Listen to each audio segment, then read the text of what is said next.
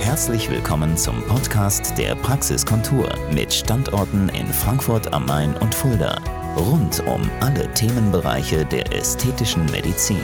Hallo, meine lieben Beauty-Freunde von der Praxiskontur.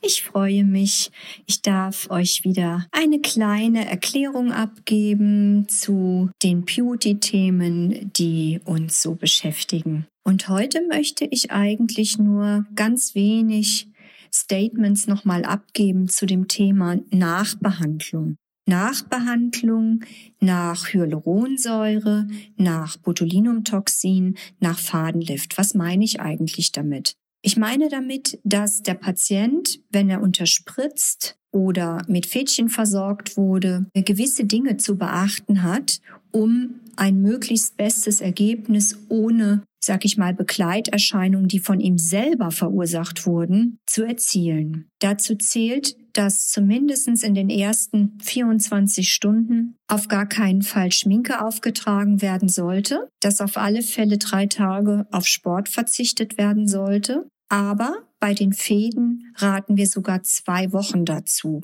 Zusätzlich kommt hinzu, dass bei Hyaluronsäureunterspritzungen zwei Wochen vorher und zwei Wochen nachher keine Zahnarztbehandlung stattfinden darf, dass zwei Wochen nachher keine Gesichtskosmetikbehandlung oder eine apparative Behandlung im Gesicht durchgeführt werden darf. Was meine ich damit? Ihr kennt doch bestimmt diese Ultrasonic Gesichtsreinigungsbürsten oder die Lichttherapie-Geschichten. Mittlerweile gibt es auch Radiofrequenz Home Geräte zur Kollagenstimulation. Das alles solltet ihr tunlichst nicht verwenden in den ersten zwei Wochen, weil Hyaluron benötigt so lange, im Gewebe anzudocken und mit ihm zu verschmelzen. Und diesen Prozess würdet ihr unterbrechen. Hinzu kommt, nach diesen zwei Wochen, wenn ihr solche apparativen Geräte benutzt, dass es sein kann, dass die körpereigene Hyalase dadurch stimuliert wird und das frisch gespritzte Hyaluron nicht so lange hält. Das muss man natürlich wissen. Wenn ich es nicht ausdrücklich sage, darf auch keine Home-Massage an den Hyaluron unterspritzten Partien durchgenommen werden. Das ist ganz, ganz wichtig. Was ist noch zu wissen in der Nachbehandlung? Bei den Fäden beispielsweise, was der Patient aber selbst schon merkt, wenn er den Mund öffnet in den ersten Tagen, sollte nicht zu sehr auf harten Brotkrusten oder Apfelkrusten gebissen werden oder der Mund zu weit aufgesperrt werden. Das merkt aber der Patient, weil das doch eine gewisse Spannung in dem gelifteten Areal auslöst und man es sowieso von sich heraus dann vermeidet.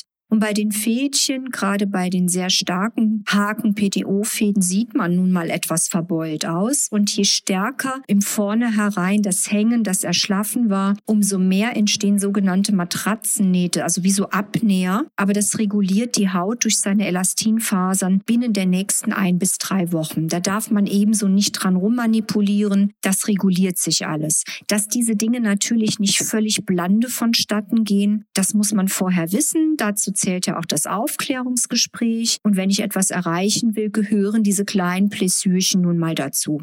Botulinumtoxin ist wesentlich einfacher. Da reicht es wirklich aus, zu sagen, drei Tage kein Sport und die Saunabesuche für alle geltend sollten auch zwei Wochen vermieden werden. Das war's erstmal für heute und bis auf bald. Ich freue mich auf euch. Eure Dr. Nicole David von der Praxiskontur. Das war der Podcast der Praxiskontur. Sie finden uns im Steinweg 10 in Frankfurt am Main, in der Friedrichstraße 13 in Fulda, online unter praxis-kontur.de sowie auf Facebook, Instagram und YouTube. Vielen Dank fürs Zuhören und bis zum nächsten Mal.